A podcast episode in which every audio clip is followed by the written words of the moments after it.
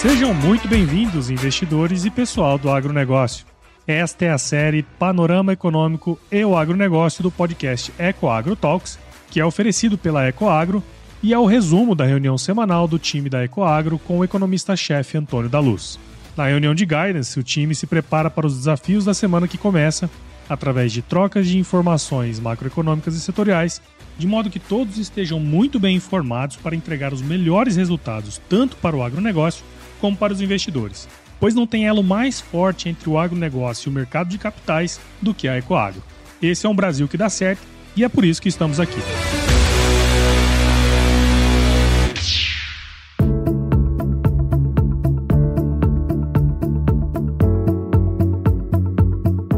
Olá, investidores, olá pessoal do agronegócio, que bom, que bom tê-los conosco na nossa semana, nossa reunião de guidance que vai da semana do dia 17 ao dia 21 de abril de 2023, semana essa mais curta, porque na sexta-feira, 21, temos o feriado de Tiradentes, semana mais curta, isso é certo, agora o que não é certo é que ela vai ser mais tranquila por ser mais curta, ainda mais se vier para o Congresso nessa semana o texto definitivo, por parte do governo, evidentemente, do novo arcabouço fiscal. Definitivo por parte do governo não significa que será o definitivo do país, ele precisará ser apreciado pelo Congresso Nacional e eu tenho convicção de que ele não será aprovado da forma como será enviado. Porque ele, tudo bem, ninguém esperava que viesse um texto que emulasse uh, o teto dos gastos, que trava realmente é uma âncora fiscal para o gasto público, mas também ninguém imaginava uma diretriz tão frouxa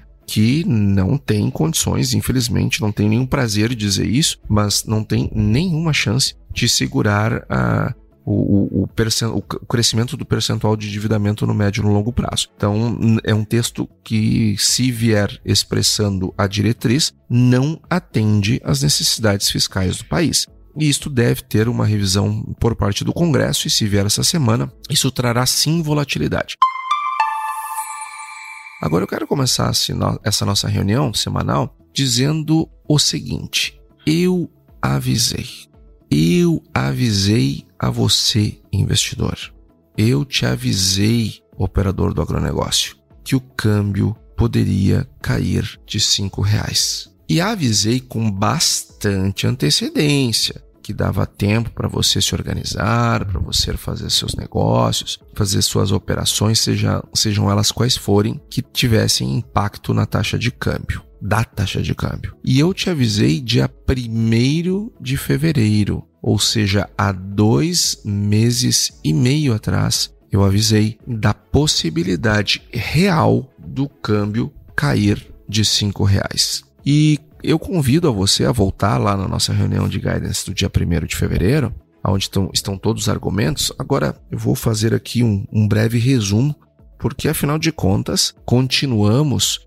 com a necessidade de compreender este ponto em particular, até para darmos uma diretriz do que vem pela frente. Por que, que o câmbio está caindo dos cinco reais? Primeiro lugar, porque o DXY, que é, é, é, o índice do dólar, ou seja, toda vez que eu quero saber se a minha taxa de câmbio está caindo ou está subindo pela minha moeda ou, ou é o dólar que está variando, eu tenho que olhar para o DXY. O DXY engatou uma quinta marcha e foi para lá em, em novembro do ano passado, num patamar de 114 pontos. Esse patamar elevado, ele era decorrente de, um, uh, de uma expectativa de juros nos Estados Unidos, subindo, subindo cada vez mais e sem um limite, sem um, teto conhecido, porque os dados de inflação ainda estavam vindo muito ruins. Ocorre que desde novembro do ano passado começamos a ter os primeiros sinais de desinflação na economia americana. E, consequentemente a isso,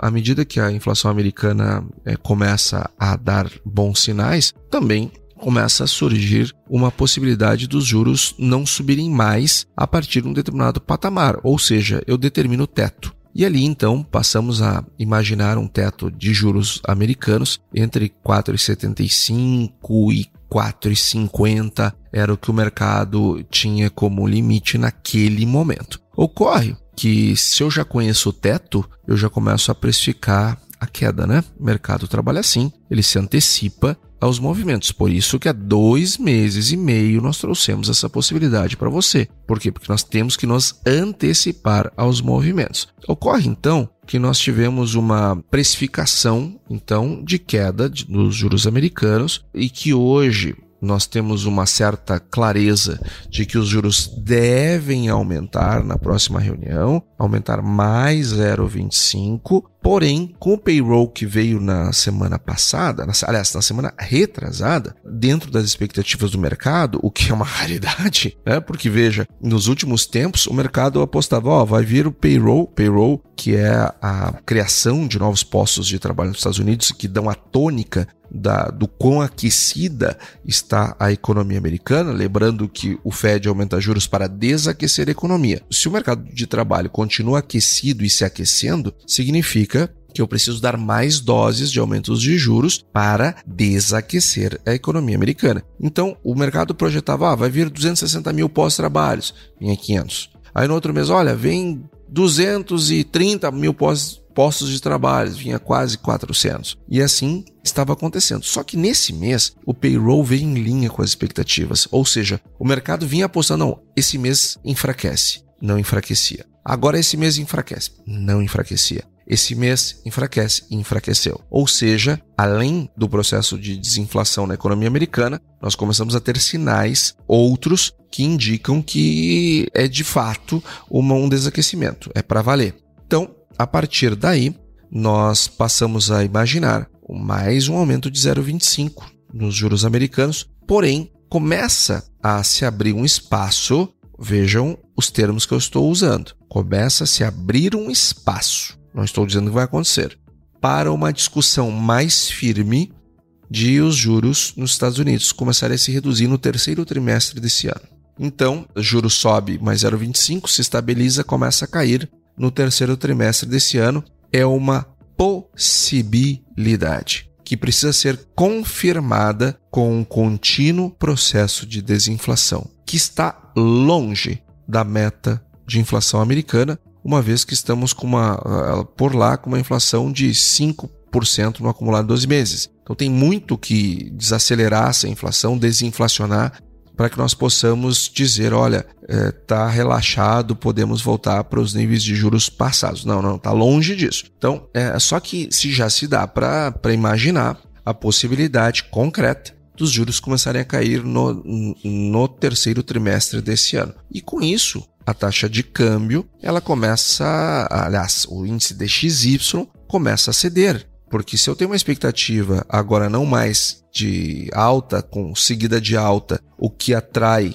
dólares para a economia americana, eu já começo a enxergar a queda dos juros, consequentemente, eu já começo a enxergar também uma queda na taxa de câmbio, uma queda no DXY, e o DXY se antecipa, evidentemente. E ele, na semana que passou, chegou a bater próximos de 100, de, de o índice bater a 100 de novo. Isso ficou em 101 e um pouquinho. E essa queda do dólar fez com que o, a taxa de câmbio no Brasil caísse. E lá em, em 1 de fevereiro de 2023, na nossa reunião de guidance, eu trouxe um estudo que mostrava o quanto que deveria estar a taxa de câmbio brasileira tudo mais constante se o real não tivesse perdido valor também. O real perdeu muito valor de tanta groselha que fala o governo brasileiro é, tantas coisas absurdas que são ditas, termina o real também perdendo valor e, a, e, e, se mantém assim a taxa de câmbio em níveis mais elevados do que poderia. Agora, tudo mais constante, a nossa taxa de câmbio poderia já estar em 4,60. Ou seja, pessoal, hoje se não fossem as groselhas que fala uh, o governo, nós poderíamos estar com uma taxa de câmbio abaixo dessa que nós estamos vivendo. Então, existe um potencial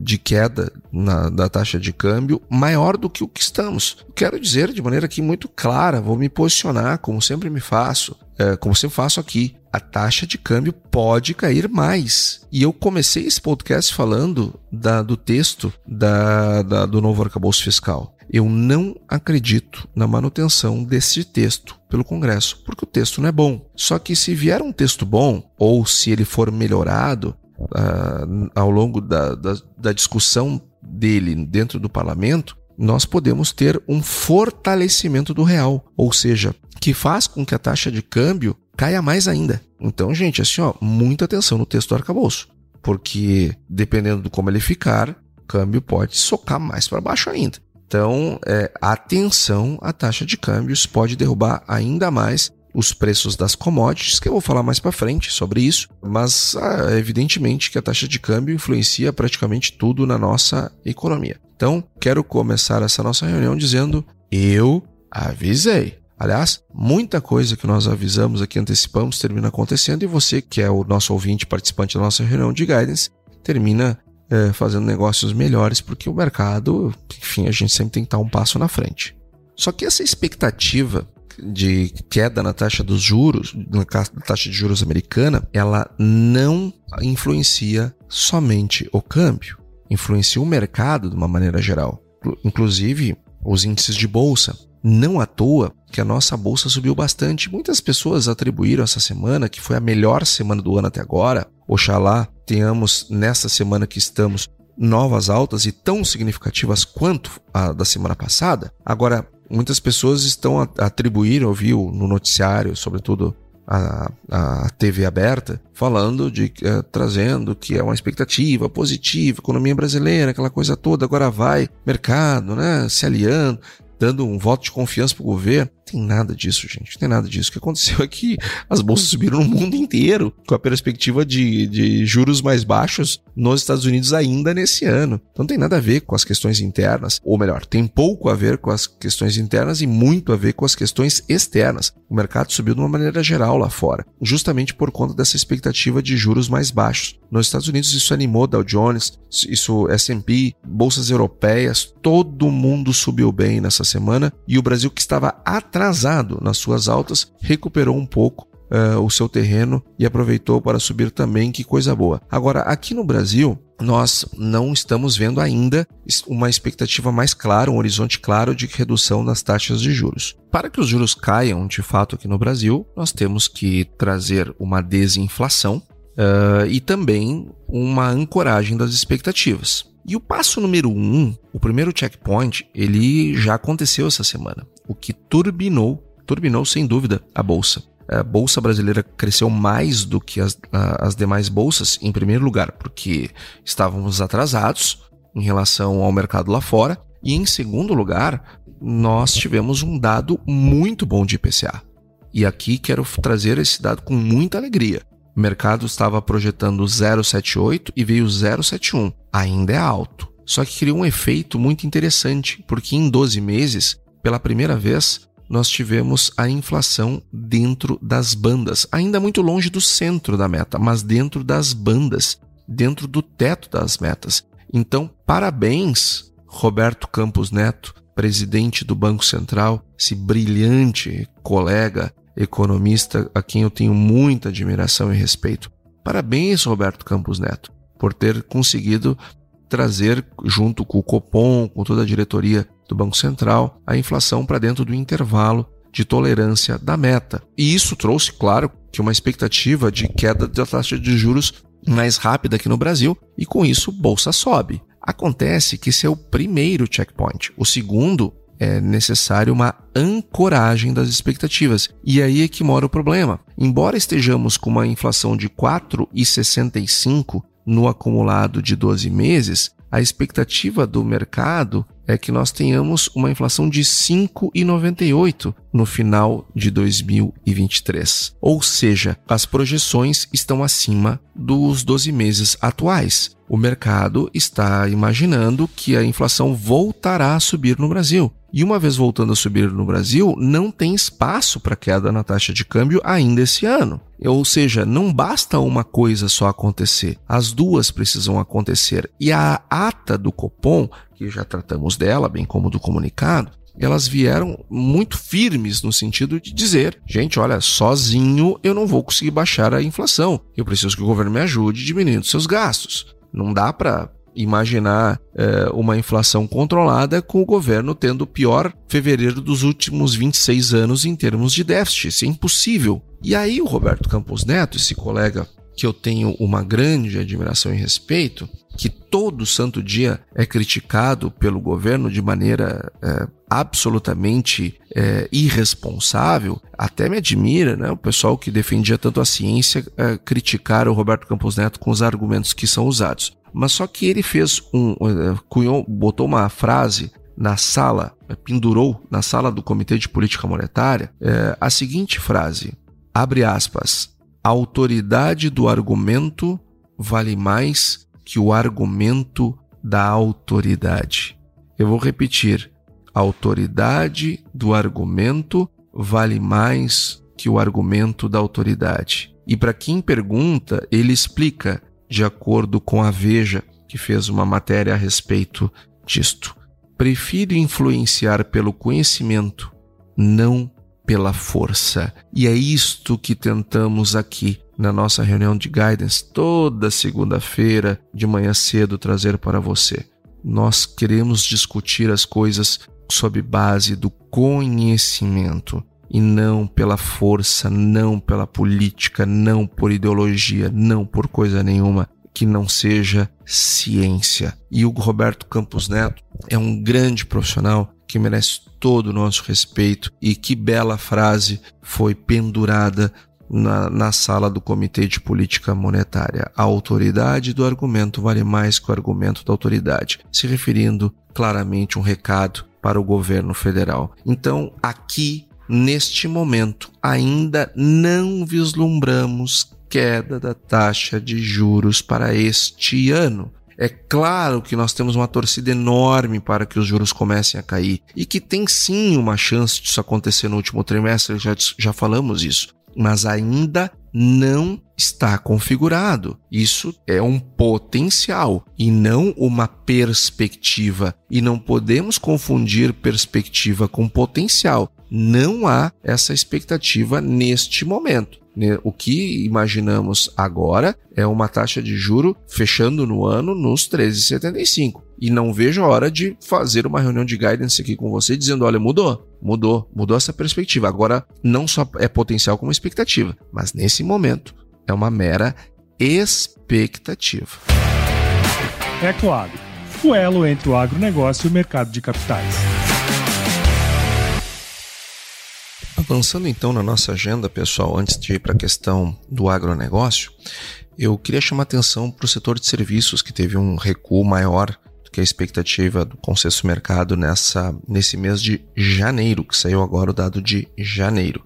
A receita real do setor de serviços caiu 3,1%. E, e, e, é uma queda, portanto, bastante significativa, 3,1%, ainda mais com a inflação que temos. Os dados do varejo, embora eles tenham recuperado um pouquinho em janeiro, eles avançaram apenas 0,2%. E, e muito desse avanço ele pode estar atrelado àquelas promoções de final de ano, aliás, de início de ano, é, aqueles descontos todos que os, que os empresários dão para recomposição de fluxo de caixa, mas um crescimento de apenas 0,2, associado a um setor de serviços com queda de 3,1, nos obriga a repensar a projeção do PIB para o ano que vem. Se seguir mais um mês com nesse ritmo, tanto o setor de serviços quanto o, o varejo, varejo e varejo ampliado, uh, nós ficamos obrigados a, a, a revisar PIB para o ano de 2023. Por enquanto, vamos manter as nossas projeções do jeito que estão. Agora, também é verdade que lá nos Estados Unidos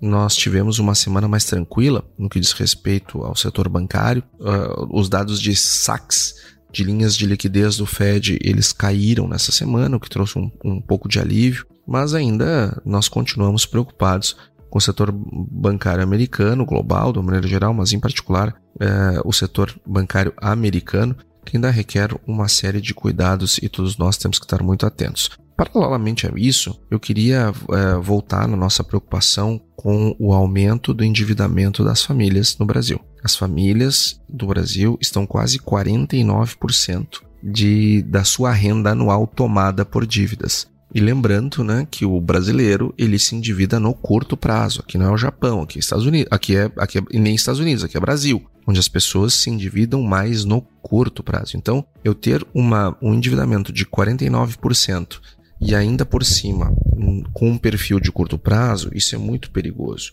e isto faz com que haja um aumento, um aumento significativo na inadimplência. O brasileiro está com nível de inadimplência elevada, e lembrando, o crédito rural é uma situação diferente. Enquanto a inadimplência está aumentando no Brasil, a do crédito rural está baixa e, inclusive, diminuindo.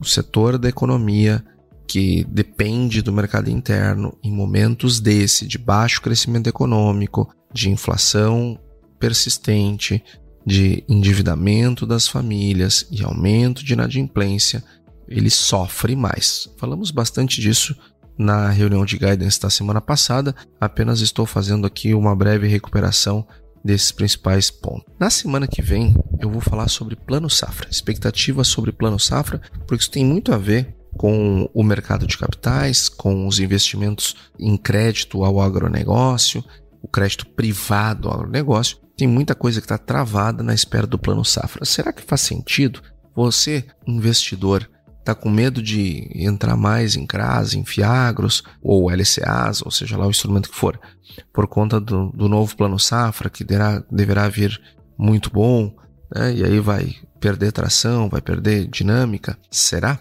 Você, produtor rural, você, é, revendedor de insumos ou de máquinas, enfim, está à espera do, do, do próximo plano safra para deslanchar suas vendas, enfim, Será que faz sentido essa espera? Bom, vamos na reunião de guidance da semana que vem. Eu prometo trazer um estudo a respeito desse assunto que eu acho que será bastante útil para o seu processo de tomada de decisão. Ok? Então fica na semana que vem, fica aqui o meu compromisso.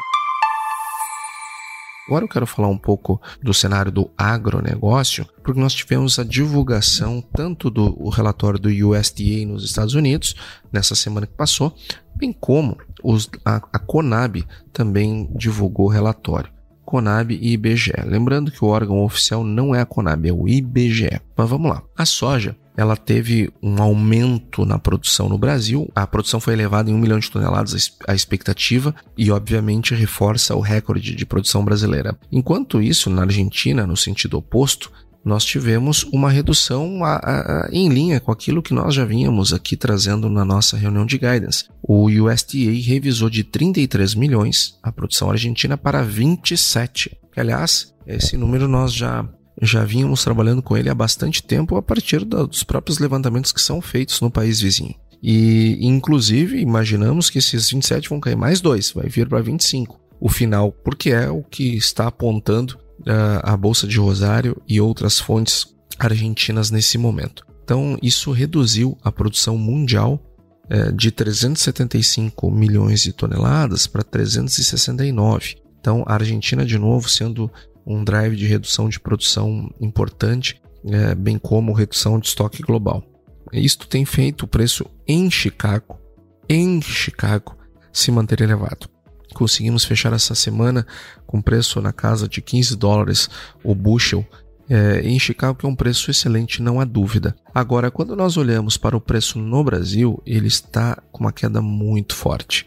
O preço fechou 148,50 no Porto de Santos ou seja, tem que levar até lá ainda, né? Preços realmente bem mais baixos e, e tornando a vida é, dos produtores bem difícil nesse momento. Entretanto, eu quero aqui chamar a atenção que lá fora os preços estão muito bons. O problema está aqui dentro. Em parte, nós explicamos isso pela queda na taxa de câmbio, sem dúvida. Essa é uma é um componente importante. Agora, não é só a taxa de câmbio. Não é só a taxa de câmbio. O grosso dessa queda no preço se deve ao excesso de oferta. Neste momento, a safra brasileira está sendo colhida, os, uh, os portos estão pagando prêmios negativos, que é um desincentivo à compra da soja brasileira, dada tamanha facilidade para comprá-la, tamanha oferta, um mar de soja sendo colhido. O Porto de Santos bateu recorde de exportação para o mês de, de, de março, então quase 15 milhões de toneladas.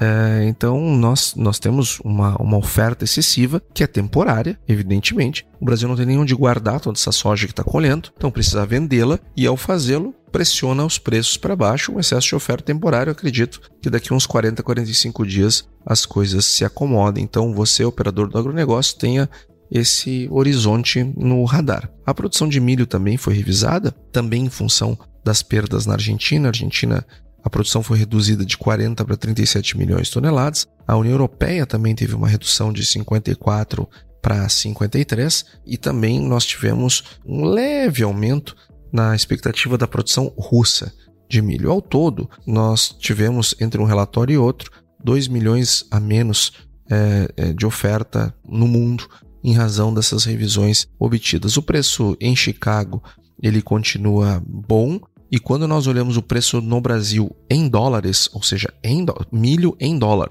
está 15,65 o saco, mais baixo, portanto. E por que eu trouxe aqui o preço em dólar, enquanto lá nos Estados Unidos o preço está está bom? Nós estamos tendo tivemos uma semana de alta no preço em Chicago e fechamos esse em, em 655 cents por bushel. Preço elevado, portanto, mas no Brasil está 15,55 o saco de 60 quilos, um preço mais baixo. Por que, que o preço está caindo em dólar? Ou seja, por que, que eu peguei aqui esse preço né, em moeda americana? Para demonstrar que essa queda no preço em dólar significa que eu não estou tendo aqui a variação da taxa de câmbio influenciando essa queda. Ou seja, o preço da, da, do milho em dólar está mais baixo em virtude do excesso de milho no mercado neste momento, em que o Brasil colhe uma grande safra, se encaminha para uma grande segunda safra e nós não temos nem onde guardar esse milho. Então, tudo isso pressiona o mercado, super oferta e faz com que nós tenhamos é, quedas nos preços é, no mercado spot. No, o café também teve uma semana de, de melhora no preço, é, isso tudo por conta do, do, dos problemas climáticos é, que nós tivemos aqui no Brasil. Nós vamos ter uma safra 10%, é, 10 menor é, é, e isto movimenta as cotações que estão em 1.121,49 reais por saco de 60 quilos, que é um, um excelente preço. Nós também observamos uma melhora significativa no preço da cana de açúcar, a, a, a cana teve uma alta de 0,82%. Uh, no, no, fechamento mensal, e tudo isso acontece num momento em que muitos países produtores, importantes produtores, estão tendo é, perdas bastante grandes. É o caso principalmente da Índia, mas também temos China, México, Tailândia, União Europeia, todos eles produzindo menos nesse ano, o que torna é, o preço do açúcar e o preço do etanol é, melhor cotados no mercado. Então, gente, esse foi o nosso panorama macroeconômico e o agronegócio dessa semana, essa nossa reunião de guidance. Desejamos a todos uma ótima semana e um excelente feriadão a todos. E aí, você gostou desse podcast? Se gostou, considere compartilhar este episódio com alguma pessoa que irá se beneficiar deste conteúdo e nos ajude a alcançar mais pessoas. O roteiro e apresentação deste episódio foi do economista-chefe da Ecoagro, Antônio da Luz, a produção do Agro Resenha e a edição do Senhor A. Saiba mais sobre a Ecoagro em www.ecoagro.agr.br. Ecoagro, o elo entre o agronegócio e o mercado de capitais.